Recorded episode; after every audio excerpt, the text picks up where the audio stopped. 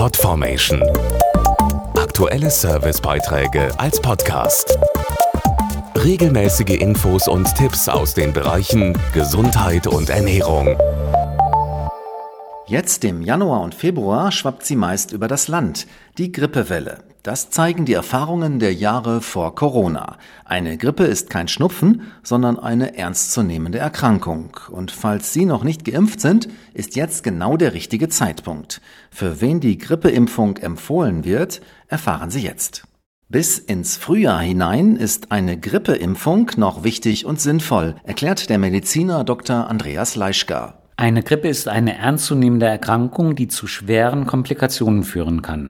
So erhöht sie Studien zufolge selbst bei gesunden Erwachsenen das Herzinfarktrisiko um das bis zu zehnfache und das Schlaganfallrisiko um das achtfache. Besonders Menschen ab 60 Jahren profitieren von einer Grippeimpfung, da sie durch ihr schwächeres Immunsystem ein höheres Risiko für einen schweren Verlauf haben. Deshalb wird für diese Altersgruppe die Grippeimpfung auch von der Ständigen Impfkommission empfohlen. Die Kosten tragen die gesetzlichen Krankenkassen. Auch jetzt ist die Impfung auf jeden Fall noch wichtig und sinnvoll.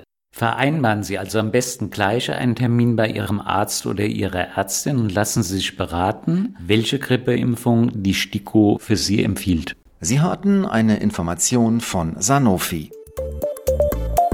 Podformation.de Aktuelle Servicebeiträge als Podcast.